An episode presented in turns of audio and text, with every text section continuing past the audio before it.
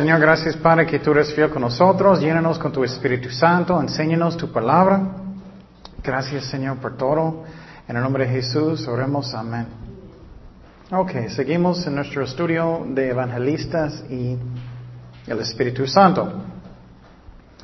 Y a mí esos estudios son muy, muy interesantes, como comparando cómo evangelistas hacen hoy en día y la diferencia como uh, también cómo hago yo y cómo yo necesito. Um, dice en Efesios 4:11, y él mismo constituyó a unos apóstoles, a otros profetas, a otros evangelistas, estamos hablando de ellos, a otros pastores y maestros a fin de perfeccionar a los santos para la obra del ministerio, para la edificación del cuerpo de Cristo. Entonces estamos hablando de evangelistas. El tiempo pasado, un resumen, hablamos uh, de, de, la historia de Jesús y Nicodemo. ¿Recuerdas que Nicodemo vino con Jesús en la noche? Y Jesús le enseñó que necesitamos nacer de nuevo para entrar en el cielo. Es un nacimiento que es espiritual. Dice en Juan 3:3, respondió Jesús y le dijo, de cierto, de cierto te digo que el que no naciere de nuevo no puedo, puede ver el reino de Dios. Y miramos que ese es un nacimiento que es espiritual. Y básicamente él estaba diciendo, somos salvados por medio de la fe, no por obras. Tienes que nacer de nuevo, porque estamos muertos antes de conocer a Cristo en pecado. Efesios 2.1 dice, y Él os dio vida a vosotros cuando estabais muertos en vuestros deleitos y pecados. Entonces a veces estoy pensando cómo yo era antes de conocer a Cristo, como sinceramente es un nacimiento verdadero, porque espiritual sí es real lo que uh, tú hiciste. porque pensando en mi pasado, yo era completamente diferente persona. Es un nacimiento espiritual. Y uh, vamos, eh, mira cómo él reaccionó. Nicodemo le dijo, ¿cómo puede un hombre nacer uh, siendo viejo? ¿Puedo acaso entrar por segunda vez en el vientre de su madre y nacer? Entonces Nicodemo no entendió, él estaba pensando solamente en lo físico, pero Cristo estaba enseñando lo espiritual. Y él estaba diciendo que tenemos que nacer de nuevo. Él dijo que primeramente con agua, con su mamá. Y como bebé adentro de su mamá tiene agua, está hablando de lo físico y después espiritual. Tenemos que nacer de nuevo. Um, también uh, Nicodemo dijo que él no entendió cómo eso es posible. Y él era confundido y, y él regañó a Nicodemo, ¿recuerdas? Entonces, eso a mí muestra que Dios quiere que estudiamos, que no somos flojos. Si queremos ir un día a enseñar cualquier persona, jóvenes, lo que sea, tenemos que estudiar y ser diligentes. Yo no quiero escuchar a Jesús decir, tú eres maestro y no sabes estas cosas.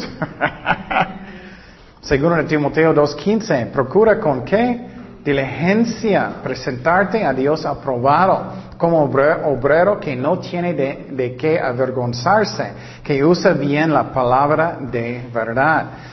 Entonces, Él quiere que somos diligentes, que estamos estudiando bien. Y no importa que estás enseñando niños o adultos, o, tenemos que estudiar mucho. Cuando yo enseñé niños, yo pasé horas preparando. Porque tú puedes enseñar niños bien también. Puedes enseñar niños doctrina también. Pero tienes que entender, tienes que obviamente enseñarles en una manera más fácil de entender. Algunas personas como son tontos, ellos entran, con los niños y, están hablando como, como con adultos. y eso no sirve. Tienes que enseñarles en una forma que ellos puedan entender bien. También Jesús estaba enseñando que uh, la pena de uh, pecado es la muerte. Y uh, que somos salvados por medio de la fe, no por obras. Juan 3:17 dice, porque no envió Dios a su Hijo al mundo para condenar al mundo, sino para que el mundo sea salvo por él. El que no cree, mira, somos salvados por fe, no es condenado, pero el que no cree um, ya ya ha sido condenado porque no ha creído en el nombre del unigénito Hijo de Dios. Entonces Jesús está enseñando que somos salvados por fe y obviamente tenemos que hacer lo mismo. No creo que podemos evangelizar mejor que Jesús, ¿no? Yo no creo. Entonces, estamos mirando cómo Él evangelizó. Um, y también Él está creando un deseo en los corazones de las personas también, um, porque Él está hablando de vida eterna y tenemos que no solamente predicar lo malo, algunas iglesias solamente siempre el infierno. No está bien eso tampoco. Claro, necesitamos enseñar el infierno, pero no constantemente. Versículo 19. Dice, y esta es la condenación, que la luz vino al mundo y los hombres amaron más las tinieblas que la luz, porque sus obras eran malas. Porque todo aquel que hace lo malo aborrece la luz y no viene a la luz para que sus obras no sean reprendidas. ¿Qué significa eso? Eso está hablando que personas que no quieren arrepentir le gusta la oscuridad. Ellos les gusta lo malo. Ellos quieren ir a las fiestas. Ellos quieren emborrachar. Ellos no les gusta la luz. Entonces eso es cuando personas dicen, ah, vete. no me hablas. No quieren venir a la luz. Entonces, esa es la razón muchas veces Dios necesita humillarnos hasta que vamos a arrepentir. Y la otra cosa que es muy importante que entendemos es que el Espíritu Santo que hace la obra. Claro, necesitamos estudiar, pero el Espíritu Santo habla al corazón, el Espíritu Santo da convicción, el Espíritu Santo hace la obra, no nosotros. Y tenemos que tener fe que Él está trabajando cuando estamos predicando. Eso es algo que es, es, es, es como es. Fe es algo muy diferente que el mundo. Si no tenemos fe, muchas veces nada va a pasar. Tenemos que creer que la palabra de Dios va a tener su efecto en la vida de ellos y que estamos orando, que Dios está trabajando con ellos. Juan 16, 8 dice, y cuando Él venga, convencerá al mundo de pecado, de justicia y de juicio. De pecado por cuanto no creen en mí, de justicia por cuanto voy al Padre y yo me veréis más, y no me veréis más y de juicio por cuanto el príncipe de este mundo ha sido ya juzgado. Entonces, Él está enseñando que el Espíritu Santo hace la obra. Y el tiempo pasado ya hablamos cómo Jesús evangelizó, cómo ellos evangelizaron en el Antiguo Testamento, y puedes escuchar los estudios del pasado si quieres estudiar esos. Pero en el tiempo pasado también hablamos cómo Ah, Pedro predicó en el día de Pentecostés en frente de todos los judíos. Hechos 2.14 dice, entonces Pedro, poniéndose en pie con los once, alzó la voz y les habló diciendo, varones judíos y todos los que habitáis en Jerusalén, esto os sea notorio y oíd mis palabras. Y cuando cuando leemos eso, tenemos que entender que Él paró enfrente de miles de personas. Él no tenía su sistema de sonido como yo. Él estaba gritando enfrente de todos. Eso necesitas valor, el Espíritu Santo, necesitas estar lleno del Espíritu Santo, necesitamos negar nosotros mismos. Y Él empezó a predicar enfrente de todos, porque esos no están um, ebrios como vosotros suponéis. Ah, puesto que es la hora tercera del día. Entonces él empieza a explicar que el Espíritu Santo, que ellos no son borrachos, es que es el Espíritu Santo. Entonces, ah, él, otra vez, él tomó control de la situación con amor y tenemos que hacer eso. Y no puedo explicar toda esta predicación otra vez porque es un resumen, pero Pedro dio pruebas que Jesús es el Mesías con milagros, eso es algo que él habló.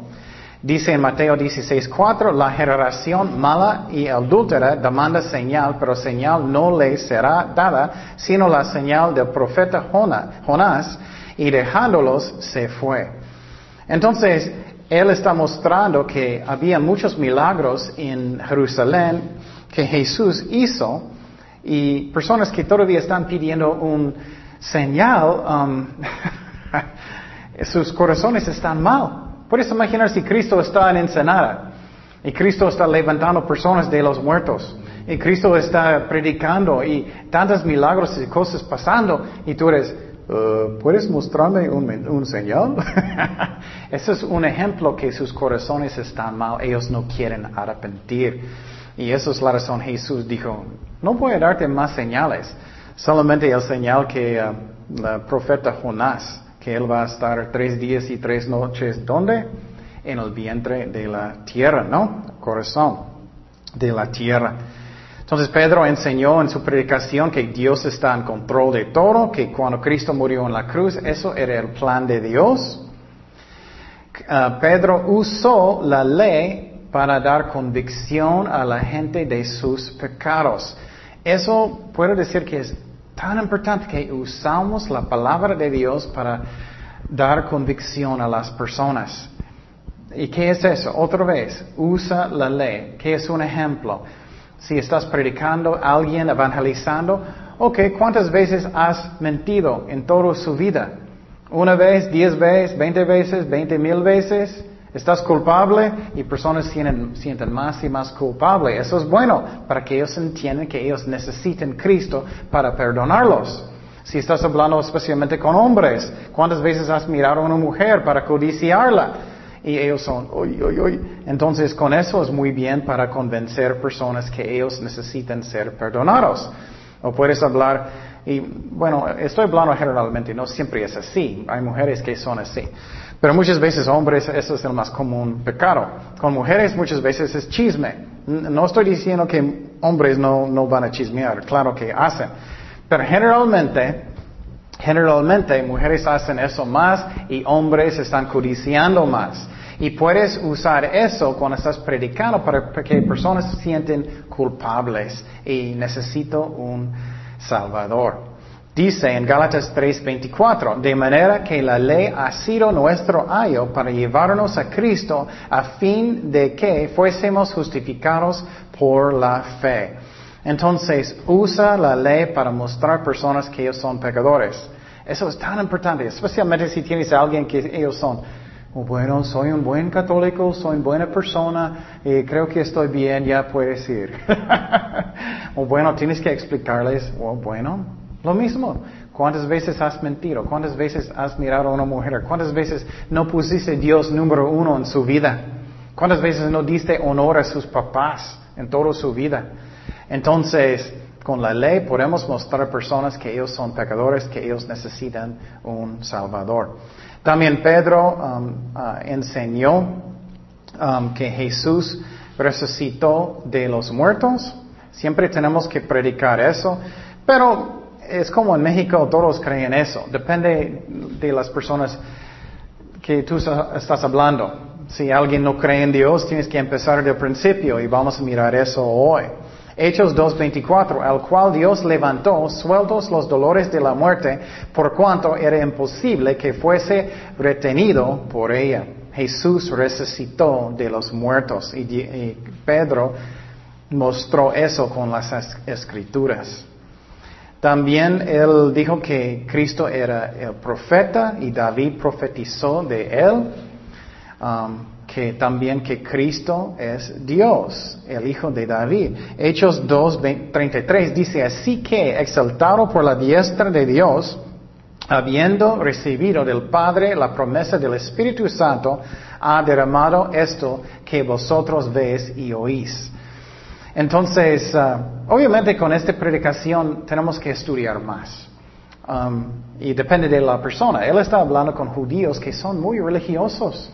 Entonces ellos quieren saber muchas cosas. Si estás hablando con alguien en la calle que no que cree en Cristo, no tienes que explicar tanto. Solamente ellos tienen que arrepentir. Entonces depende de la persona. Um, finalmente, arrepentimiento es, la clave de todo. Tenemos que enseñar arrepentimiento. Pedro dijo eso en 36, sepa pues ciertamente toda la casa de Israel que a este Jesús a quien vosotros crucificasteis, Dios le ha hecho Señor y Cristo. Entonces, Él está diciendo que ustedes crucificaron y tienes que hacer Cristo su Señor. Eso es lo que pasa constantemente hoy en día en la iglesia. Es solamente la iglesia cambia como un club. Ah, voy a la iglesia, voy a tener buen tiempo, voy a tener un tiempo social y eso voy a regresar a mi casa y todo es igual. Y Cristo no es su Señor. Él tiene que ser su Señor o no está salvado. Y los pastores tienen que enseñar eso con más fuerza para que personas no están engañados. Es como si no vives para Cristo, si Él no es su, jefe, si no arrepentiste de sus pecados, no estás salvado. No naciste de nuevo. 37. Al oír esto, se compungieron del corazón. Eso es muy importante. Es el Espíritu Santo que hace eso. Tenemos que orar mucho cuando vamos a evangelizar, porque es Dios, Espíritu Santo, que hace la obra. Y dijeron a Pedro y a otros apóstoles, varones, hermanos, ¿qué haremos? Pedro les dijo, arrepentíos, mira, arrepentir, arrepentir una y otra vez, y bautícese cada uno de vosotros en el nombre de Jesucristo para perdón de los pecados, y recibiréis el don del Espíritu Santo. Me gusta la orden que él pone. Él puso que primero arrepentir y después que bautizar. Muchas personas piensan, ah, solamente echa agua en mi cabeza, estoy salvado. no solamente bañaste. Tenemos que arrepentir y después podemos ser bautizados. Pero sí necesitamos ser bautizados. Y, eh, pero eh, como la iglesia están equivocados cuando ellos están bautizando bebés, un bebé no puede arrepentir, no puede creer. ok, entonces también él va a decir otra vez que la salvación y el Mesías es una promesa. 39, 2, 39, hechos, porque para vosotros es la promesa. La promesa no puedes ganar una promesa con trabajo. Él es un don. Cristo es un don de Cristo. Salvación es un don de Dios. Pero tenemos que rendir nuestras vidas con Cristo. Y para vuestros hijos y para todos los que están lejos, para cuantos el Señor nuestro Dios llamaré. Y con otras palabras, muchas palabras testificaba y les exhortaba diciendo, sed salvos de esta perversa generación. Mira cómo directo Él es. Muchas veces somos como, ay, no quiero ofender tenemos que hablar con el amor. Tú necesitas ser salvado. Si no arrepientes, no soy tu juez, pero vas al infierno si no arrepientes. Es lo que dice la Biblia. Él dice, sed salvos de esta perversa generación. Tenemos que decir la verdad con el amor. Si no hacemos, no estamos haciendo nuestro trabajo bien. 41, versículo 41, ¿qué dice? Así que los que recibieron su palabra fueron bautizados y se añadieron aquel día como tres mil personas. Es muy interesante. Um, e-, ellos hicieron estudios de avivamientos en el pasado y no sabemos seguramente que todo es completamente la verdad, pero ellos hicieron estudios de, por ejemplo, evangelista um, Charles Finney en Estados Unidos hace un siglo y medio más o menos. Y ellos dicen que como 75% de las personas eran reales. Eso es increíble. Hoy en día si vas a un eh, evento de evangelismo, usualmente es como un por ciento o algo, o, poquito más, posible cuatro. Y ellos hicieron estudios de, de Moody, otro evangelista que es muy conocido. Ellos dicen que como 70 eran falsos. Entonces, y Finney como 80 o 75 eran reales. ¿Qué es la razón? Él enfatizó tanto arrepentimiento, tanto que Dios tiene que ser su Señor. Dios tiene que ser el líder, el jefe de su vida, sinceramente, cada día que tú vives para Él.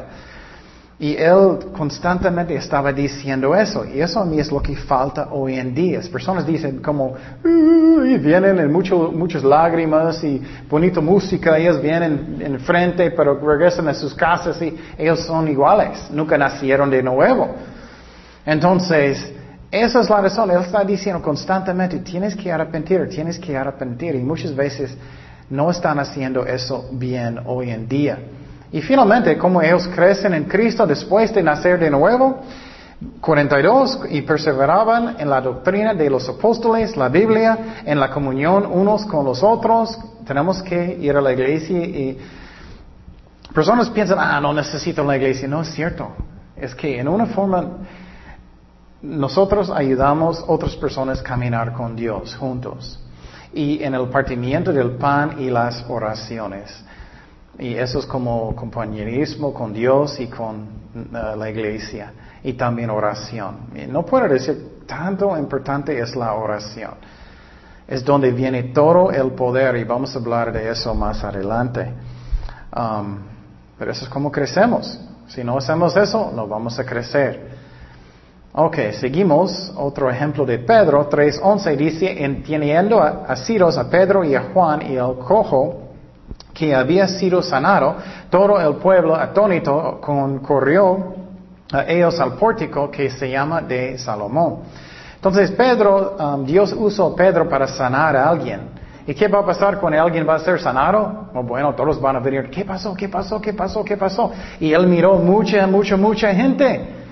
Entonces, él empezó de predicar y Dios usa diferentes maneras para que su iglesia crece. Obviamente es el Espíritu Santo que hace la obra, pero una manera que hablamos el tiempo pasado, Dios a veces usa milagros.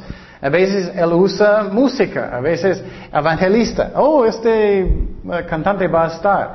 Pero a mí el más importante manera es personas invitando a sus amigos a la iglesia. A mí eso es el más importante. ¿Por qué? Ellos están compartiendo, Dios está usando ellos en la obra también y ellos van a tener más confianza obviamente porque ellos te conocen. Entonces, ¿qué pasó con Pedro? Él miró la gente, él tuvo compasión. Versículo 12, viendo esto, Pedro respondió al pueblo, varones israelitas, porque os maravilláis de esto. Eso es muy importante. Mira lo que él dijo. O porque pones los ojos en nosotros. O, si, um, como si por nuestro poder o piedad hubiésemos hecho andar a este. No era um, uh, como santo era Pedro y no era su propio poder. Dios nos usa a través de qué? De la fe. De la fe. Somos justificados por fe. Y claro, necesitamos caminar bien con Dios. No estoy diciendo que no. Pero nunca somos suficientemente santos que Dios va a decir, ok, tú eres muy santo, ya, ya vas a tener mucho poder. No es así, pero necesitamos caminar bien porque si tenemos mal ejemplo, Dios no puede usarnos mucho. ¿Me explico? Personas van a mirar, mira este hipócrita, mira lo que ellos están haciendo, mira su ejemplo y no van a escucharte. Entonces su, testimonio sí es importante, pero no es nuestro poder, no es nuestra piedad, es por medio de la fe, por la fe. Y como él empezó de predicar, él dijo, nuestros padres, tienes que identificar si son jóvenes, un viejito, depende. Y Pedro va a hablar muy directamente otra vez con ellos. Eh, estamos brincando poquito porque no puedo hacer resumen de todo. Más vosotros, eh, versículo 14, más vosotros negasteis al santo y justo. Solamente quién es santo y justo? Dios. Está enseñando que Él es Dios. Y pedisteis que se os diese un homicida. Y matestáis al autor de la vida, a quien Dios ha resucitado de los muertos, de lo cual nosotros somos testigos. A mí me hace reír un poquito adentro comparando eso como hoy en día. ¿Puedes imaginar a alguien predicando en esa forma en un evento que es evangelista? no, e, es que ellos estudian, ellos estaban buscando a Dios muchísimo. Tenemos que hacer lo mismo. Pero depende de la persona. Otra vez, si estás predicando con alguien en la calle que, que ya cree en Cristo, no tienes que decir tanto. Ellos eran judíos que estudiaban mucho. Um, entonces, seguimos en versículo 16. Y por la fe en su nombre somos salvados por fe, no por obras. A este que vosotros veis y conocéis, le ha confirmado su nombre y la fe que es por él ha dado a este esta completa sanidad en presencia de todos vosotros. Entonces él fue sanado por fe, somos salvados por fe. Todo es por fe. Tenemos que entender la importancia de la fe. Creer que, que su palabra nunca va a regresar vacío. Que el Espíritu Santo va a trabajar cuando estamos orando. 19. Otra vez. Así que, ¿qué? Arrepentíos y convertíos para que sean borrados vuestros pecados, para que vengan en la presencia del Señor tiempos de eh, refrigerio. Entonces, es lo mismo, tienes que arrepentir, tienes que arrepentir. Él está haciendo un deseo en sus corazones. Él enseñó en esta predicación muchas cosas, que nada es un accidente otra vez, que Jesús fue crucificado, era el plan de Dios, que Jesucristo es descendencia de Abraham, Isaac, Jacob, David y finalmente Jesús. Um, y otra vez arrepentimiento. Ok, hoy en día vamos a hablar um, de cómo Pablo predicó. Y es muy interesante, en su propio tiempo, abre la Biblia y lee las predicaciones de los apóstoles. Es muy interesante de ver cómo ellos predicaban. Entonces, mire este ejemplo de Pablo. Hechos 13, 14.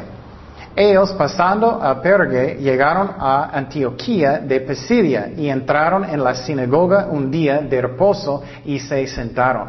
Puedes imaginar que Pablo en esta ciudad entró en la sinagoga, muy grande sinagoga, lleno de judíos, lleno de gentiles también. Y ellos leyeron un poquito de, de la Biblia. Ellos siempre dicen, ok, alguien tiene una palabra, alguien quiere hablar. Y después de la lectura de la ley y de los profetas, los principales de la sinagoga mandaron a decirles, varones, hermanos, si tenéis alguna palabra de exhortación para el pueblo, hablad. ¿Y qué pasó? Pablo, claro, él quería levantar y hablar con la gente. Y entonces Pablo, levantándose, echa señal de silencio con la mano, él tenía mucho valor. Él es como, ok, cállense. Él empezó a predicar. Echa señal de silencio con la mano. Dijo, varones israelitas, y los que temes a Dios, oíd. siempre estoy pensando, hoy, cómo me gustaría como las películas de ciencia ficción que puedo regresar en el tiempo y mirar a Pablo predicando. ¿Puedes imaginar que podemos ver eso? Es increíble. Entonces Pablo levantó en frente de todos. Él movió su mano para predicar. Y él dijo, israelitas y los que temen a Dios. ¿Por qué él dijo eso? Había judíos y los que temen a Dios está hablando de los gentiles que está en la sinagoga. Y ellos estaban porque algunos gentiles, ellos querían buscar a Dios también. Entonces, ¿qué, qué necesitamos para predicar bien? Tenemos que tener valor. Orar que Dios me llene con tu Espíritu Santo, que Dios me da valor. Pero necesito negarme a mí mismo también. Muchas veces personas no quieren hacer nada porque ah, todos van a pensar que soy un tonto. todos van a pensar que soy un, loco. Todos van a pensar que soy muy raro. bueno, eso no me afecta porque yo sé que soy raro. no me importa. Pero la verdad, lo que tenemos que pensar es en eternidad. Tenemos que pensar en las almas de las personas.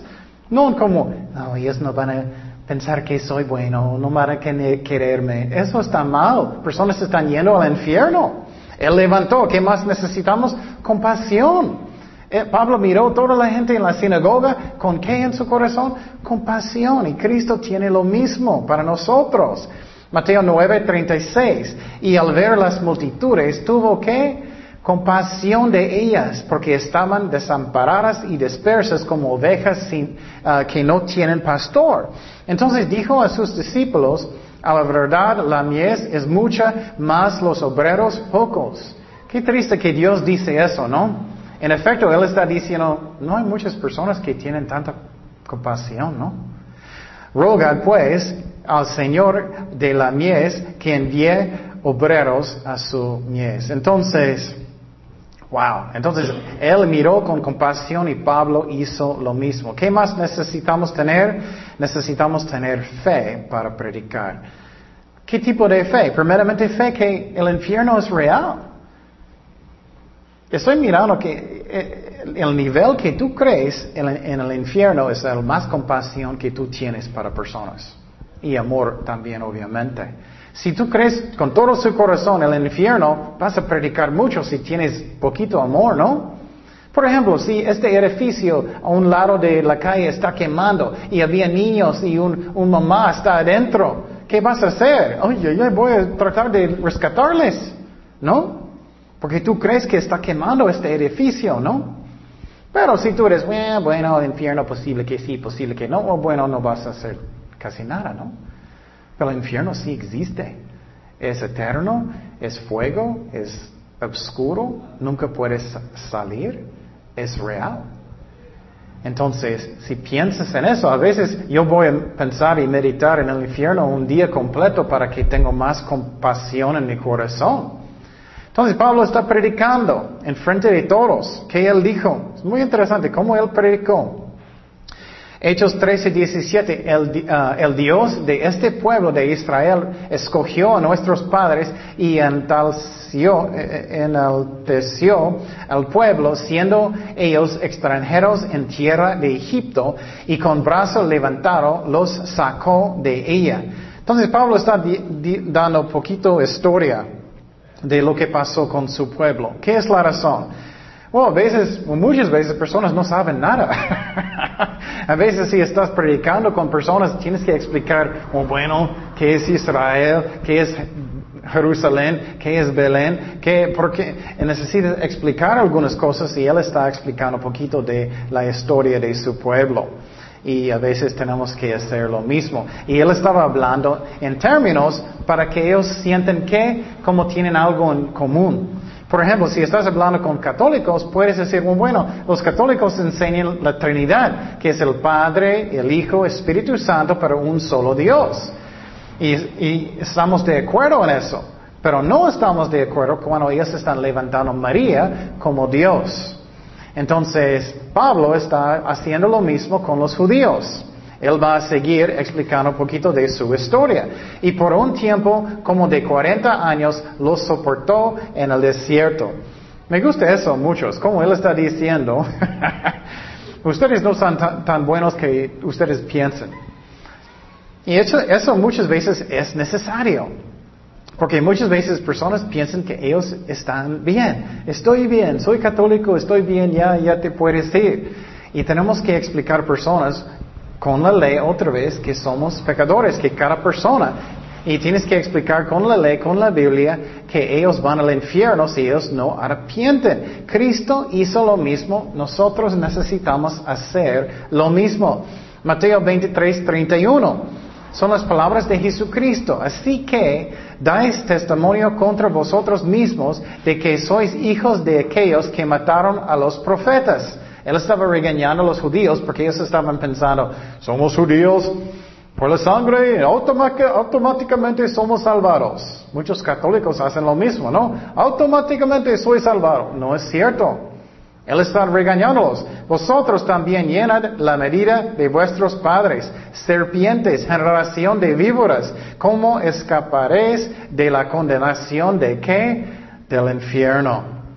Y Cristo estaba advirtiéndolos que ellos no son tan buenos que ellos pensaban. Esteban, cuando él estaba predicando a los judíos también, él hizo lo mismo, regañándolos, porque ellos pensaban que ellos están salvados, ellos estaban bien, y no estaba bien. ¿eh?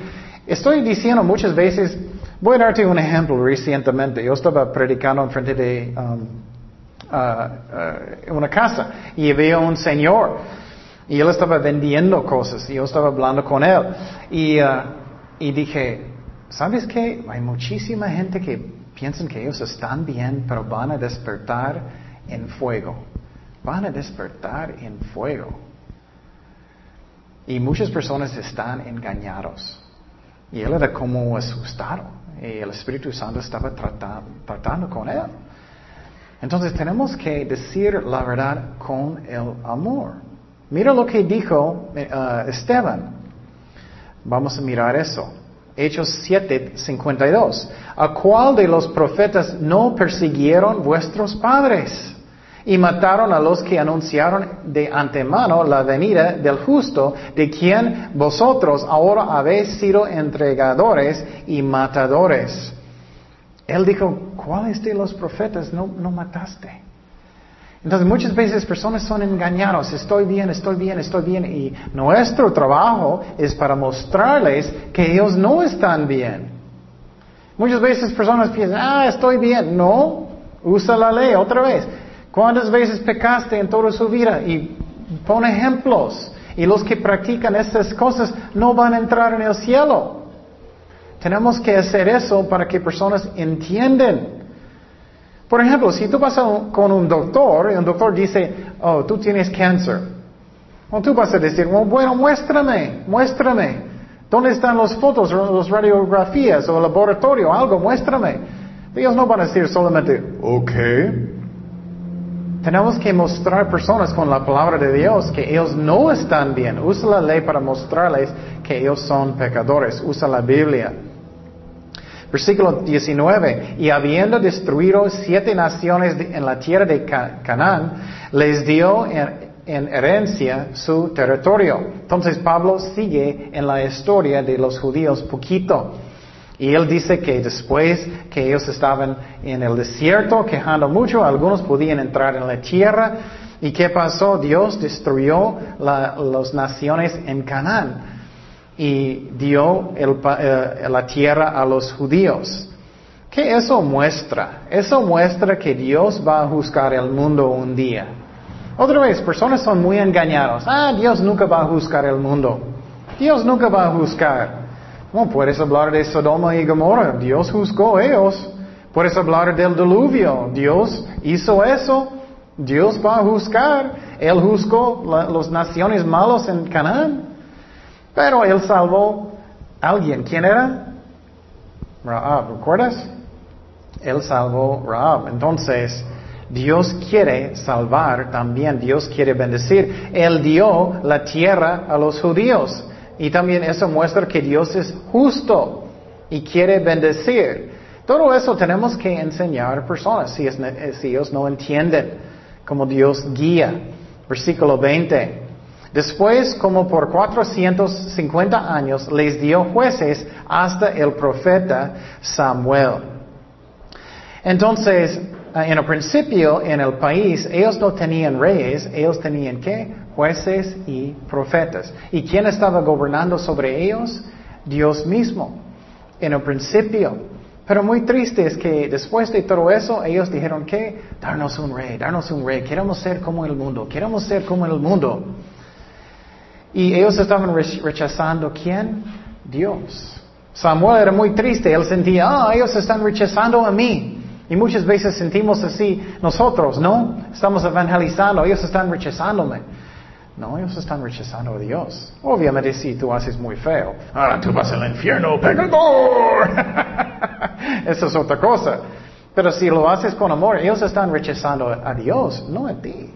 Y Dios está muy triste con los judíos, ya querían rey.